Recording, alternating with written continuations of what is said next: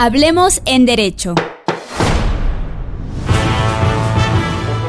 Hablemos en Derecho, espacio para hablar de leyes y sociedad. Por Voz Andina Internacional.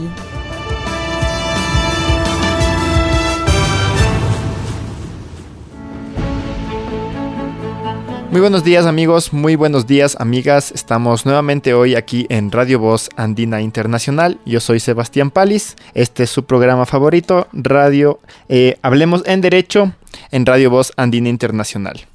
Hoy, el día de hoy tenemos un invitado especial. Él es Diego Morales Oñate, es abogado y es estudiante del doctorado en Derecho de la Universidad Andina Simón Bolívar, su casa de estudios. Buenos días, Diego, ¿cómo estás? Hola Sebastián, eh, buen día a todos los radioescuchas de Radio Voz Andina Internacional y un gusto poder estar aquí con ustedes. Diego, el, el, tema de hoy son bienes comunes del conocimiento, que además es tu tema de tesis doctoral, ¿verdad? Exactamente. Podríamos plantear si la radio podría ser un bien común del conocimiento. El espectro, el espectro radioeléctrico. Los contenidos sí. de la radio. Exactamente, desde ahí. Ah, qué bien. Bueno, entonces, bueno, primero Explícanos cómo surgen los bienes comunes, qué es un bien común, qué sería un bien incomún en de todo caso. Eh, a ver, mmm, básicamente creo que una de las referencias más fuertes de los bienes comunes eh, vienen desde la cultura libre y desde la contracultura, eh, de la mano. Mm, desde el movimiento contracultural desde, por ejemplo, los movimientos anti-copyright y de, y de autopublicaciones, eh, que tienen un vínculo súper fuerte con el movimiento punk, desde su lado filosófico antes de, de su lado estético, que yo lo tomo desde ahí, principalmente desde el do it yourself, que es hazlo tú mismo. Entonces, desde esa práctica contracultural surge el como por ejemplo hacerte desde tu propia vestimenta hasta tu propia radio, por ejemplo, en línea, eh, sin necesariamente mmm, como respetar estos uh, temas estrictos de regulaciones tanto en derechos de, telecomunicaciones y principalmente en temas de propiedad intelectual. Eh, dentro de esa um, hilaridad, por ejemplo, es como se junta desde el punk, el do yourself, a las comunidades cyberpunks vinculadas más con el principio eh, que se conoce como DIWO, que es eh, hagamos, hagámoslo con otras personas o junto con otras personas eh, en comunidad. Entonces, rescataría como estos dos elementos desde la filosofía, eh, tanto el movimiento del punk, desde el do yourself, y las comunidades cyberpunk desde el DIWO para poder eh, tener como estas primeras uh, referencias y referencias actuales también desde donde un poco surgen los bienes comunes del conocimiento. Eh, igual eh, algo súper importante es como la cultura libre, um, que básicamente es intentar poner el conocimiento con mayor facilidad tanto en el acceso, en el uso y la transformación y redistribución de contenidos eh, haciendo que el, el, conocimiento sea libre, asequible y de algún modo buscando su democratización, por ponerlo en parámetros políticos inclusive. O sea, democratizar los bienes, de alguna Mm, manera. Sí, sobre todo los contenidos, porque con mi, mi investigación como tal se basa sobre todo en los eh, bienes del conocimiento. Eh, principalmente van a ser vinculados con obras de todo tipo, desde obras literarias, artísticas y científicas. Eh, sin perjuicio de que, por ejemplo, igual esta misma corriente se puede aplicar para otros tipos de, de bienes mm, no necesariamente eh, intangibles, como por ejemplo uno de los debates más importantes que está viendo alrededor de los comunes, ya no de conocimientos, por ejemplo la lucha contra el agua o el medio ambiente y desde estas prácticas, prácticas ecológicas. Eh, creo que por ahí es el, la orientación. Claro, entonces el agua es un bien común, pero no es un bien común del conocimiento. Pero las obras literarias, la radio...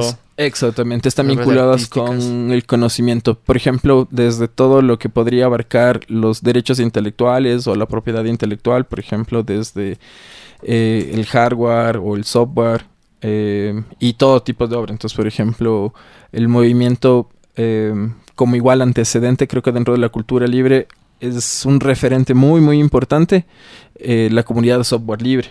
Eh, que ha impulsado como varios procesos, incluso dentro del país mismo, a través de varias comunidades que han venido como eh, poniendo esta, esta lucha de bandera, de, si se quiere, de apuntar por el desarrollo de, de código ya, de código fuente de programación que esté disponible para eh, más personas y que de algún modo lograr como este efecto viral que el conocimiento se sigue reproduciendo y no se, no se ha acercado. Entonces, por ejemplo, también dentro de estos mismos referentes eh, hay un autor que se llama James Boyle que tiene un, un, libro que se llama Dominio Público. Entonces él hace una analogía y le incluye como estas referentes de los bienes comunes del conocimiento. Eh, hace una analogía con el primer enclosure que pasa en Inglaterra sobre las tierras. Entonces él hace una analogía y lo lleva al segundo movimiento de los enclosure que ahora sería el cercamiento por los bienes comunes del conocimiento. Diego, ¿y por qué es importante que existan bienes comunes del conocimiento?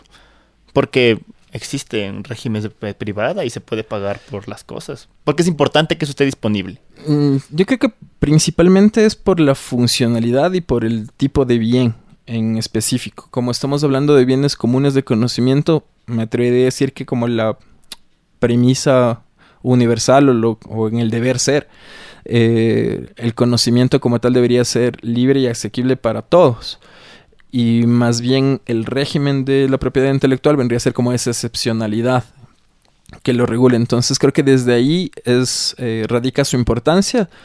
Eh, primero, como este proceso de construcción colectiva del conocimiento mismo. Y ahora pensarnos en que todas las personas de algún modo somos eh, prosumidores o generadores de conocimientos de distinto tipo. Entonces, uh, al ser bien el, conocimiento como este bien, eh, como de trascendencia, creo que la importancia radica en el que se facilite su acceso, su uso y ya no solo tener como la información en, en brutos, porque creo que esa información lo importante es que pueda ser compartida fácilmente, que pueda ser estudiada, que puede ser usada eh, y mejorada. O sea, creo que desde ahí, desde prácticas de historias, históricas, desde el, desde el arte mismo y desde la innovación y la tecnología, el um, utilizar el conocimiento para poder eh, innovar y hacer mejores prácticas eh, y desarrollar mejores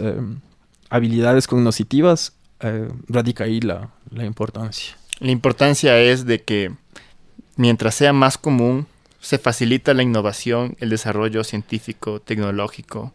Exactamente, sí. Principalmente es de eso y sobre todo mmm, visto eh, desde como este ámbito vinculado con la educación, la investigación y demás, pensando incluso ya desde la universidad.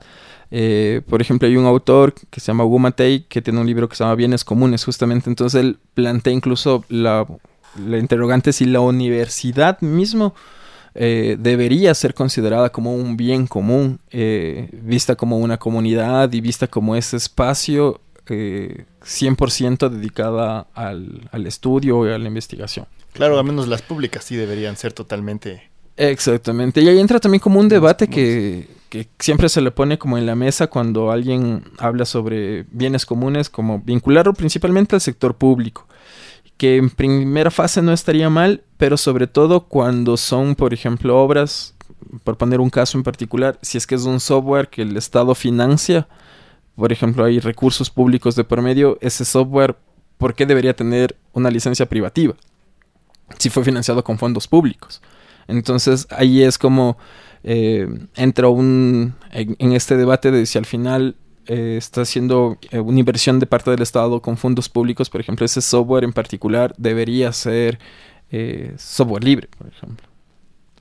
Entonces hay como algunos ejemplos en, en en otros países que a nivel de legislación han logrado como ya poner estas máximas legales en el que, por ejemplo, si es un software desarrollado con recursos públicos, el código fuente obligatoriamente tiene que subirse a GitHub para que sea utilizable por cualquier persona. Así sea, por ejemplo, eh, desarrollado por el Estado de Estados Unidos. Deberías. Pero si es con fondos públicos, está para todos. Sí, hay, hay países eh, europeos que lograron ya incluir eso en su normativa. Por ejemplo, que creo que es un avance interesante. En la universidad podría pasar lo mismo. Entonces, por ejemplo, con las, con las tesis eh, de maestría, de especialidad o, doctorales, ¿qué pasa con esos contenidos? O sea, al final, como quedarse con los derechos reservados o demás, es como que no responde ese espíritu de más bien seguir investigando y, abriendo el conocimiento. Wow, qué interesante. Diego, eh, una pregunta. Ya ahorita mencionaste el software libre dos veces. Sí, ¿por qué es tan importante el software libre y cómo se vincula a los bienes comunes? Porque lo tienes en la... Sí, creo que es... Um, uh, lo tomo como referente porque en, dentro de la cultura libre y dentro de los bienes comunes de conocimiento eh, creo que, y principalmente con el tema del derecho, logró un antecedente muy importante para, eh, para la ciencia, para el régimen jurídico en particular. Porque el software libre eh, trae de la mano un principio jurídico que se llama copyleft. Entonces el copyleft jurídicamente básicamente es una condición resolutiva que lo que hace es que tú obligatoriamente te adhieras a, esta condición. Entonces, para ponerlo como más... Eh, eh, en un contexto histórico, por ejemplo, en, los 90, uno de los referentes más grandes del software libre eh, es Richard Stallman, que es como un pionero dentro del software libre. Entonces, ahí le pasó una mala práctica dentro ya de su ejercicio profesional. Era un investigador del MIT, eh, luego empieza con un proyecto eh, independiente y crea la Free Software Foundation. Entonces, él empieza a desarrollar un código de programación que llega hasta cierto punto y una empresa eh, tercera le pide su código fuente para hacer mejoras de, ese código. Entonces, Stallman, como consecuente con esto de compartir el conocimiento y demás, le facilita ese código fuente a esta empresa y le dice, eh, perfecto, haz los cambios que quieras, las transformaciones y modificaciones que quieras. En efecto, la empresa coge este, este código fuente, hace unas mejoras muy interesantes a, este código, que era un lenguaje eh, kernel de programación, y eh, de estas mejoras que la empresa eh, logra realizar, Stallman ve estas mejoras y le dice a, la empresa, eh, me interesan mucho los trabajos que has venido haciendo, las mejoras que has venido desarrollando, entonces me gustaría que me facilites el código hasta el punto en el que tú lo tienes para yo también empezar a hacer mejoras adicionales. En ese punto la empresa lo que le dice es, mira, mi giro de negocio es otra cosa y yo lastimosamente no puedo compartir con, contigo el código si no es por un tema ya monetario. Entonces Stallman al sentir como esta mm, mala situación en su propia práctica, eh, crea uno de estos, crea este principio en particular que es el copyleft. Entonces eh, a raíz de ello se desenvuelve un montón de temas de licencias alternativas y libres. Eh, principalmente cobijadas por, por, este principio de copyleft, que por ejemplo, si es que yo accedo ya a un, un código fuente o cualquier tipo de, de contenido que esté licenciado bajo este principio, lo que implica es que las obras derivadas o transformadas o mejoradas eh, si están licenciados bajo este principio copyleft, obligatoriamente las obras derivadas van a tener que ser igual copyleft. Es de esa condición resolutoria para hacerlo sucesivamente eh, que termina siendo como un efecto viral en el conocimiento o lo que contenía ese código o esta obra de cualquier tipo no va a poder ser cercada al final, sino siempre va a estar eh, si tú decides trabajar con este contenido, ya sabes las reglas del juego. O sea, tu obra derivada de eso también debe ser libre. Ah, pero súper bien. O sea, se entiende entonces que si uno utiliza un bien común del conocimiento, los productos derivados serán también bienes comunes. Eso es justo como uno de los referentes más importantes, porque ah, a la par de, de, esta evolución del copyleft, paralelamente surge esta forma de licenciamiento que, es como también súper interesante, que se llama Creative Commons. Entonces, eh, toma este principio de, de compartir igual así se llama la licencia específica en Creative Commons, que también tiene la misma suerte. Entonces, como mm, una especie de herramienta que facilita el licenciamiento para compartir contenidos. Entonces, de hecho, por ejemplo, los contenidos ahora mismo de la radio podrían ser libres, abiertos, para que cualquier persona pueda utilizarlos libremente o pueda eh, hacer trabajos derivados con ellos o pautarlos en, en, algún otros, eh, en algunas otras plataformas que pueda servir para otras personas. Diego, ¿y qué bienes serían entonces los bienes incomunes del conocimiento? Eh, Por así decirlo. Eh, creía que los que ya siguen la regla mm, tradicional. por ejemplo, de hecho, mm, marcado dentro de la estructura clásica de, del derecho de autor. En principio todos los bienes o si es que se fijan en las pastas o contraportadas de los libros, lo que dice es todos los derechos reservados, usted está prohibido de comunicar, distribuir, verle al libro, no le dañe, no haga nada. Entonces creo que la regla lastimosamente de algún modo sigue marcándose en algunos contenidos este principio, eh, sin perjuicio de ello eh, los bienes comunes o los licenciamientos alternativos y libres van como ganando, ganando espacio. Entonces, eh, los bienes incomunes podrían ser como eh, los bienes que tienen todos los derechos reservados y que no permiten hacer, acceder, usar, estudiar ni hacer modificaciones de sus contenidos. ¿Y qué bien incomún desearías que sea común así, de una?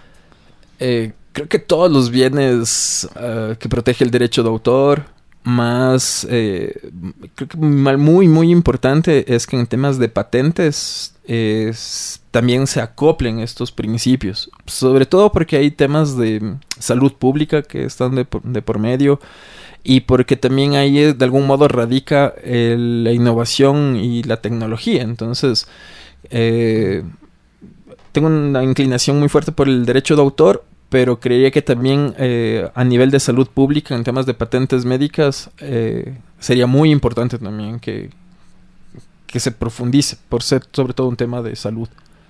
Claro, sí. Y bueno, ¿qué más me puedes decir de los bienes comunes, así en general? ¿Qué, quisieras decirle a los radioescuchas actuales? Ah, que aún eh, hay muchas cosas desde el derecho por, um, por renovar, por repensarlas. Eh, mm, pero al mismo tiempo es, creo que marca una especie de tercera vía, por decirlo así, porque por una parte se desprende del, es desprenderse de la parte del Estado como tal, pero también alejarse o intentar alejarse de este lado de la empresa y mercado. De algún modo es como buscar un un camino como intermedio en el que no se busca ni la estatalización ni la privatización de bienes, sino le, le da un papel protagónico a las distintas formas de gobernanza de la sociedad civil. Eh, casos de ello como las comunidades mismo de Creative Commons o de, de cultura libre eh, y demás. Creo que en cambio desde el derecho pone una tercera vía para cuestionar varias cosas de la forma clásica, tanto en esto eh, disyuntiva o esta bidireccionalidad de público-privado o use naturalismo, use positivismo, creo que pone ahí un, un tema para debate, para pensar otras lógicas.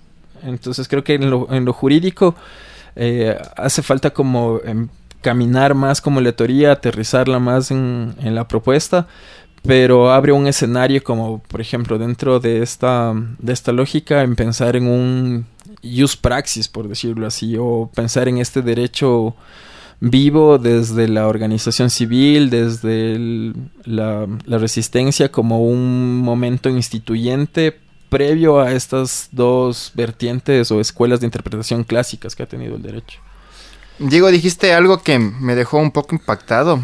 Dijiste que el uso de bienes comunes además fortalecerá la democracia del conocimiento. O sea, el, uso de bienes comunes de conocimiento fortalecerá la democracia. ¿Cómo podrías profundizar en esa idea que me pareció fascinante? Em, de manera general, me atrevería a decir que todas las personas, sin volver como a ese debate como arcaico de que somos políticos, pero en efecto sí, Entonces, los comunes pone eh, una lucha política eh, súper marcada, porque ya no es em, solo, primero, con, esta cuestión electoral, no es con eh, fines de apropiación del mercado ni la apropiación del Estado, sino es como de algún modo romper la verticalidad con la, y las jerarquías que se, se desarrolla como un sistema político, jurídico y democrático de un país, sino eh, ver una fuente de organización desde la autodeterminación,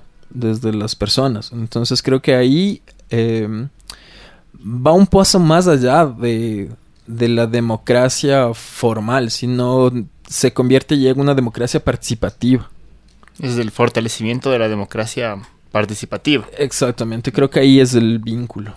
Diego, eh, nos estabas hablando sobre los bienes comunes del conocimiento y nos estaban diciendo que existen personas muy muy vinculadas al desarrollo de bienes comunes. ¿Me podrías decir qué referentes tenemos aquí en Ecuador sobre personas en bienes comunes? Em, gracias por la pregunta. En realidad es, es un tema que, mm, lo he venido como pensando eh, desde históricamente. Eh, me atrevería a decir que por ejemplo, uno de los referentes más grandes, eh, ya estoy a título personal, es em, Eugenio Espejo. Ah, primero porque uh, por sus varias uh, profesiones, entre ellas justamente eh, abogado, es uno de los referentes, em, yo lo suelo denominar como es un hacktivista, porque de algún modo eh, dentro de sus prácticas lo que hizo fue justamente eh, tener una apropiación o intervenir dentro del espacio público. Entonces, por ejemplo, dentro de sus acciones, primero, por ejemplo, con fanzines o con panfletos autopublicados, que ya desde ahí era como 100% do yourself y autopublicación. Eh, segundo, eh, intervenir en el espacio público en las cruces con banderas y, como en esta en este tema de guerrilla si se quiere eh, dentro de las cruces eh, en, el centro de Quito es como desafiar y, provocar al tema religioso que llevándolo a lo jurídico vendría a ser provocar y, y reflexionar sobre el laicismo que si ahora mismo eh, a tiempo moderno, por ejemplo, por poner una analogía, alguien haría o grafitis o intervendría de algún modo como subversivo, por decirlo así, con una práctica artística de este tipo en estos símbolos tan marcados de la región católica, hasta el día de hoy sería como tendría connotación actual y debate. Entonces, creo que en ese sentido Espejo fue como un personaje adelantado, si se quiere, desde su principalmente desde su acción, que creo que es lo más importante dentro de las personas. Eh, además que sin buscar como un fin uh, eh, electoral, sino de buscar ser presidente o demás, sino más bien fue como desde una mm, teología de liberación, por, por enmarcarlo dentro de una práctica. Eh, me recordó también a Lutero, ¿no? Lutero también se enfrentó a la iglesia, tradujo la Biblia, Exactamente, es como más bien del hacer antes que desde un marco teórico, desde teniendo como ahí un fin, es más bien como desde la acción. Eh, entonces yo creía que, por ejemplo, Espejo es uno de estos referentes desde el Jus Praxis o de esta nueva corriente que ahora está en debate que el derecho tiene que ser vivo y demás. Creo que uno de los referentes ya históricos en, en, en el ámbito jurídico en Ecuador es es espejo también dentro de esas prácticas y a mi modo de ver un referente también de los bienes comunes del conocimiento locales. Bien, bueno, espejo es referente en muchas cosas, ¿no? totalmente, totalmente. Sí, listo. Eh, o sea, hay mucho activismo alrededor del, de los bienes comunes. Hay gente que se, se compromete a, difundir, se compromete a, persistir. Sí, eh, totalmente. Bueno, ahí eh, creo que hay que reflexionar también más allá del, término activismo, eh, me causa como una, mm, eh, no sé, un, contrasentido de algún modo. sí, eh, principalmente porque es probable que alguno de los rayos escuchas que, estudia derecho o, algún profesor en alguno de sus textos ya haya leído como por ejemplo el activismo judicial. Entonces, de algún modo me parece como contradictorio porque em, es como, no sé, escuchar café descafeinado o, rock cristiano. Es como contradictorio en su epistemología.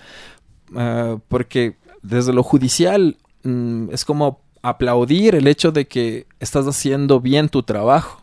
Es como estás haciendo justicia o estás haciendo bien tu, desempeño.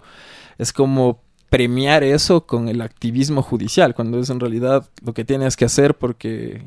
Ah, claro. Sí, entonces, desde ahí eh, creo que es importante también cuestionar el activismo, porque sí, los comunes tienen una vinculación muy fuerte con el activismo, pero eh, creo que lo importante también es cuestionar en general, porque al final eh, muchos activismos terminan también o por medios de ONGs o por medios de lobbies políticos con el Estado y se desvirtúan totalmente. Entonces creo que hay que pensar bien y catalogar bien cuándo es un activismo, por decirlo así, o, o hacer lo que consideras que, es justo cuando, no sé, están atacando a grupos minoritarios o en reivindicaciones de derechos y demás. Es de cuál es tu papel incluso como sociedad civil, como persona, como, como cualquier ciudadano. al final del día tienes que hacer eh, lo que es como tu obligación, tu derecho eh, y como este membrete o este concepto de activismo, sí, pero cuestionándolo también. En realidad, como cuál es, hasta qué punto es mi obligación involucrarme, hasta qué punto no es por ser activista, sino en realidad es porque es lo que creo que es lo que debería ser como la, la regla, hacerlo porque está bien. Solo como entre paréntesis, pero de ahí en vinculación con los bienes comunes de conocimiento hay mucha relación con el tema.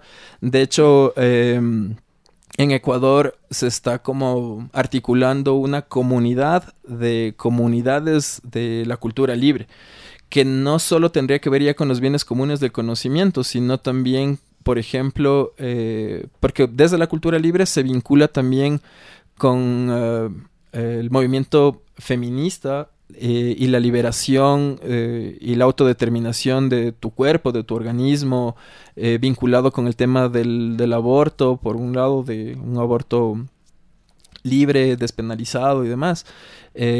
por ejemplo, ahí tiene una arista específica de conexión los bienes comunes, ya no solamente de conocimiento. Entonces, en Ecuador, de algún modo, lo que se está buscando de articular es como todas estas comunidades, tanto del conocimiento, eh, de los bienes comunes de conocimiento, como de otros tipos de bienes comunes, por ejemplo, desde movimiento ecologista, perdón, desde el movimiento animalista y demás.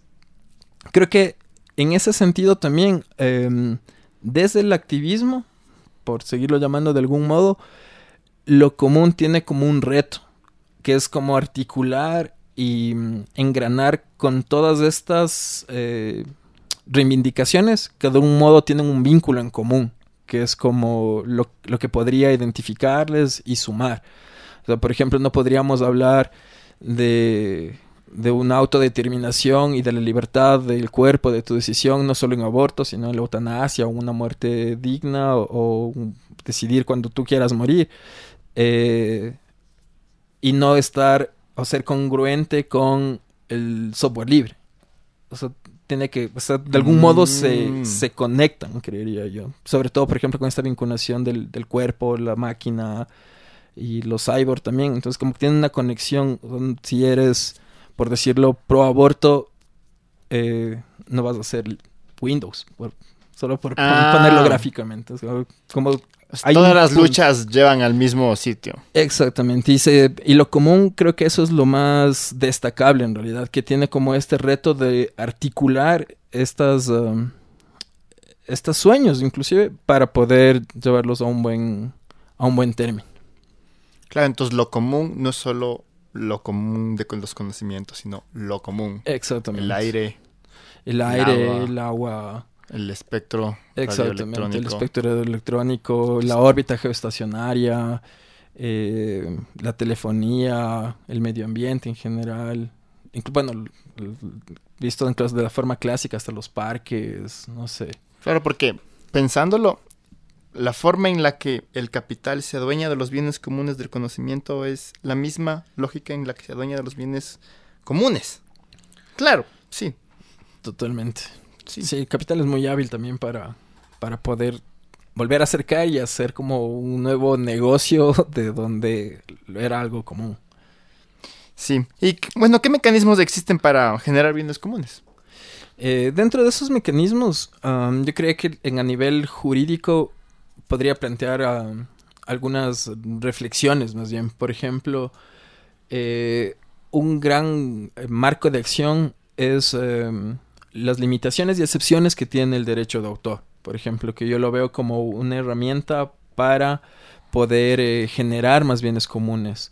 Eh, Pero seguimos en la lógica en ese caso de seguir las reglas del, derecho de autor. Exactamente, sí, totalmente. O sea, eh, jurídicamente hablando, es como un limitante para poder operar, pero es como creo que ese también es el problema y al mismo tiempo un desafío de buscar los mecanismos jurídicos existentes para poder eh, aportar al común. Entonces, dentro, eh, incluso esta excepción nos daría como repensar que en algún momento podría ser la regla. Por ejemplo, mm. eh, un libro, antes de que entre en vigencia el Tratado de Marrakech, que es una limitación y excepción para las personas no videntes, si es que yo quería hacer una adaptación de un libro al lenguaje braille, tenía que pagar regalías, por ejemplo. Entonces es como claro, penar a, personas que eh, tienen una discapacidad. Entonces, por ejemplo, ahí sí el régimen de limitaciones y excepciones permite que yo pueda hacer cualquier uso transformación sin pedir una autorización y sin pagar ningún tipo de regalías. Entonces, por ejemplo, eh, las limitaciones de excepciones son como un, espacio que la propia normativa te da para poder actuar.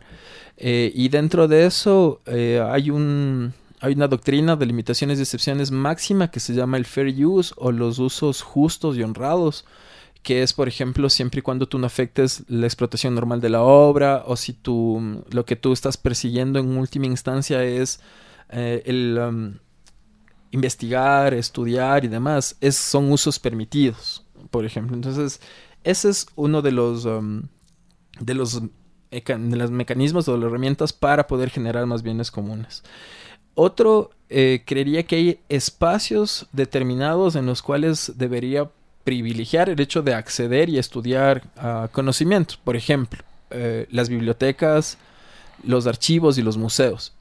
Eh, y em, incluso los mercados populares, por ejemplo. Yo veo que son como estos espacios en donde es el intercambio de saberes eh, la regla. Y más bien sería como contradictorio, por ejemplo, que en, una biblioteca, por poner el ejemplo más básico, no te presten un libro. Sí, entonces que en una biblioteca, justamente por el régimen de limitaciones y excepciones, puedas hacer reproducciones de obras para poder compartir una determinada literatura o que en un museo puedas acceder a, trabajar con una obra en particular o un archivo puedas acceder a data de 1800 o fuentes bibliográficas súper importantes de, um, de la historia de, un país determinado. Entonces creo que ese espacio eh, o este tipo de espacios, incluidos los, los mercados, por poner como una lógica en donde el intercambio de conocimientos nadie lo está pensando de una forma de lucro o de que el Estado se va a aprovechar, sino es más bien como fluye de algún modo eh, por la esencia del lugar. Em, esa eh, pensaría igual forma dentro de estos mecanismos em, formas alternativas de licenciamiento, como ya lo había mencionado, por ejemplo, puede ser eh, las licencias tipo Creative Commons Ah, o la GPL, que es específicamente para, para tipos de software, podrían ser otras. Eh, desde, ese, desde ese tipo de, de iniciativas podrían ser como herramientas para fortalecer el dominio, los bienes comunes de conocimiento. Pero eso solo en software. No, de todo tipo. Creería que de todo tipo, en realidad no solo en, en, software, sino cualquier tipo de contenido, sea una obra literaria, artística o científica. Creería que al final el, el, espacio podría funcionar para pensar en cualquier tipo de, de bien. Mm. Sí, además también creo que el, los comunes de algún modo, uh, al tener esta conexión con las comunidades cyberpunks, también eh, invitan a pensar en temas futuristas o de ciencia ficción, de algún modo. Eh, Solo como para poner un, un, un ítem ahí adicional para el diálogo. Uh, por ejemplo, última, una de las cosas que he estado como pensando, tal vez consecuencia de ver mucho Black Mirror, es uh, uh, cómo van a ser las leyes en el futuro.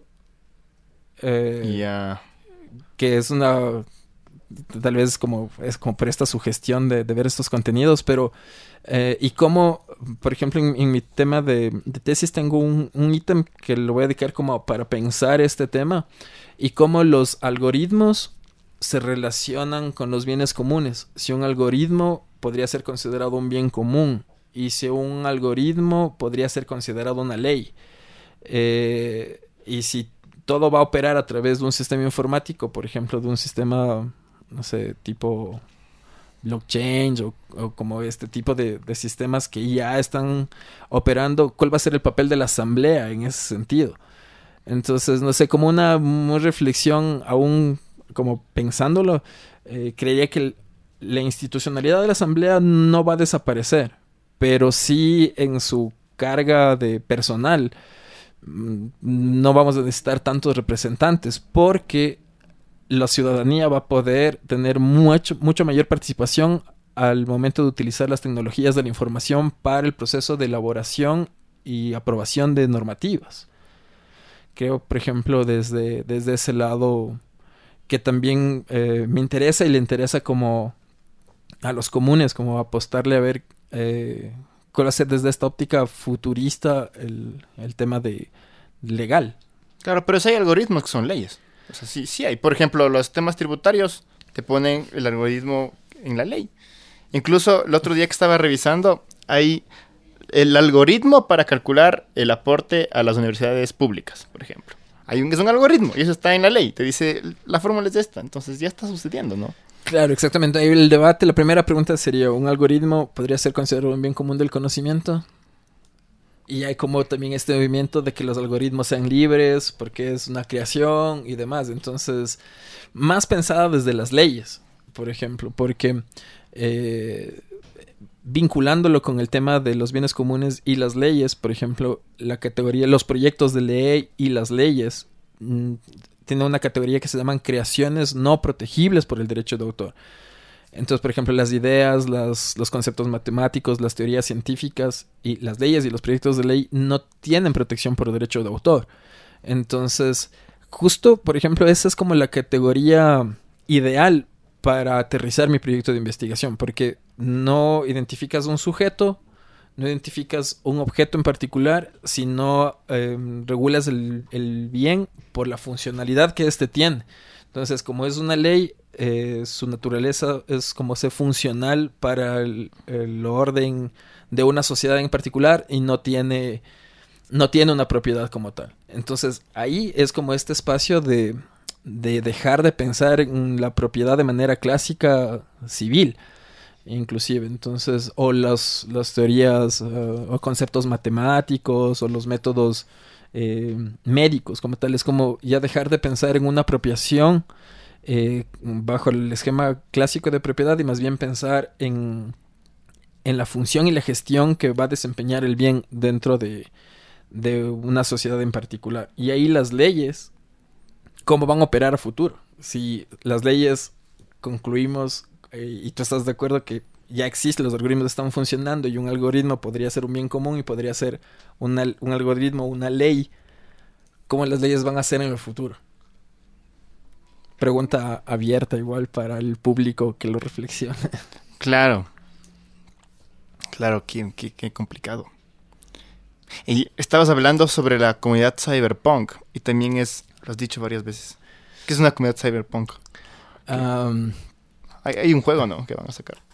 Cyberpunk 2077. Sí, creo que bueno, hay varios referentes para hablar de... Y tendríamos tal vez que hacer un programa específico del tema Cyberpunk, pero creo que uno de los referentes más... Uh, como más atractivos o los que más ha influenciado es, por ejemplo, Matrix. O dentro de la dinámica de dentro del cine, ¿no? Pero dentro de la dinámica, por ejemplo, ya desde cómo yo lo vinculo con el derecho, es el trabajo en comunidad y autodeterminado. En, si se quiere hasta cierto punto anarquista y paraestatal, eh, en el que las reglas y la forma de concebir el Estado como tal varía. O sea, por ejemplo, desde la forma más clásica de un Estado, desde los elementos de, de territorio, pueblo em, y soberanía, en la comunidad cyberpunk, ¿cuál va a ser ese territorio? La red es su territorio, la deep web mm. es su territorio, eh, ¿es necesaria la soberanía? O sea, los cyberpunk es como un mundo paralelo. De algún modo lo veo así. Lo veo como un espacio, eh, si se quiere anarquista de algún modo. O sea, como paralelo en el que, no sé, eh, hay como prácticas súper interesantes desde, desde, el, um, desde los cyberpunk, por ejemplo, en temas de desarrolladores, que hay programadores desde la India, Japón o Brasil que lo que quieren es desarrollar un software o una aplicación que desarrolle tal funcionalidad para hacer una actividad. Entonces, la territorialidad ahí no existe y el hecho de lo que se les junta es el interés común y un objetivo común, o sea, desarrollar una app o un programa para eh, lograr un fin concreto. Entonces, creo que eh, esa dinámica de trabajo mm, escapa como una lógica tradicional, ya que desde ese lado suma un montón y es como interesante analizarlo desde el derecho también. La lógica cyberpunk. Exacto. O sea, buscar un objetivo, aliarse para buscar un objetivo. Que no necesariamente es el lucro, ¿no? No, no, no, para nada. Más bien creo que viene desde una práctica colaborativa, buscar un interés o una finalidad común. Volviendo a los comunes. ¿Cómo, cómo serán las leyes a futuro? Eso es, eso es un tema interesante, ¿no? Porque, ¿qué se ha legislado hasta ahora sobre, sobre los bienes comunes del conocimiento? La tradicional que te protege y no te deja leer nada. Y de ahí hay pequeños rezagos que son los... Básicamente lo que se regula por derechos de autor, mm, principalmente desde ahí. Eh, aunque bueno, la constitución del Ecuador eh, es un referente para varios autores de los bienes comunes de conocimiento, porque, por ejemplo, en el artículo 322 y en el 57, numeral 12, la Constitución del Ecuador plantea una categoría adicional a la que incluso tiene ya desde hace muchos años el régimen civil, que son bienes inapropiables. Eh, en el régimen civil se lo regula en el artículo 602 como las cosas inapropiables o no comerciables eh, que la naturaleza ha hecho comunes a todos los hombres. Pero la constitución problematiza mucho más allá el tema de la categoría de los comunes, regulándolos en los artículos que había mencionado, una categoría de bienes inapropiables a los conocimientos colectivos vinculados con las ciencias, las tecnologías, los saberes ancestrales y los recursos genéticos. Entonces, al menos en el marco constitucional, y hay, creo que eso me parece como la, la lo que más eh, se ha regulado como máximo a nivel eh, de orden jerárquico normativo en, temas normativos específicamente, en temas ya de leyes. Porque al ser como la, carta magna y la, carta fundamental del, Estado, deja abierta a un sinnúmero de, de, prácticas y principalmente a los, a los bienes comunes de conocimiento, pensarlos ya desde un marco jurídico, constitucional. Eh, lastimosamente, al, de la búsqueda que he hecho no hay como un, una jurisprudencia de la Corte Constitucional o a nivel judicial que haya desarrollado el, el, tema de este articulado en particular, eh, lo cual sería como súper interesante porque ya habría como un antecedente jurisprudencial de cómo la Corte interpreta estos, y qué sentido le da, si en realidad van a ser comunes o van a terminar en el Estado o van a terminar en manos de la propiedad privada. Claro, pero ¿cuál sería el precedente ideal así? Digamos que mañana la Corte Interamericana tiene un caso de bienes comunes. ¿Cuál sería un precedente Eh, clave ahí?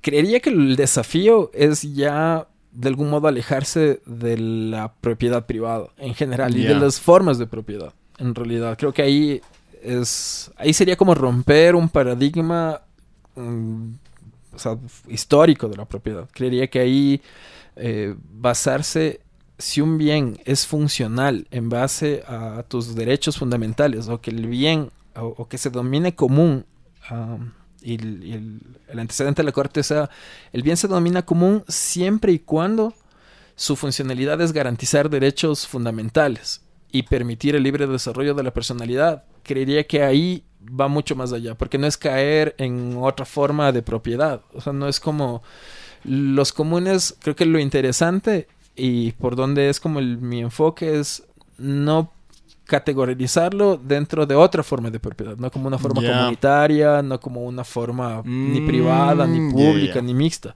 sino más bien es en la esencia de la gestión y la función que tiene el bien para poder desarrollarse. O sea, de hecho, este planteamiento lo desarrolla un autor que se llama Stefano Rodota, que es un eh, jurista italiano que, que pone como esta, estas, estas um, premisas para poder desarrollar esta teoría. Entonces, creería que si los precedentes de la corte, o internacional o local, van como en esa línea, eh, pueden aterrizar como en, en nuevos escenarios eh, jurídicos ya dentro del ámbito de los comunes. Sí, listo. Muchas gracias, Diego, por tu entrevista. Muchas gracias por tu presencia. Muchas gracias a ustedes. Súper bonito el espacio. Hay un montón de libros. Deberían venir a este lugar. Está súper chévere. Y muchas gracias a todos nuestros radioescuchas. Fuimos Sebastián Palis y Diego Morales Oñate. Esto fue Hablemos en Derecho. Ya saben que estamos todos los lunes de 10 a 11 de la mañana y el miércoles de 10 a 11 en la mañana. Muchas gracias. Hablemos en Derecho.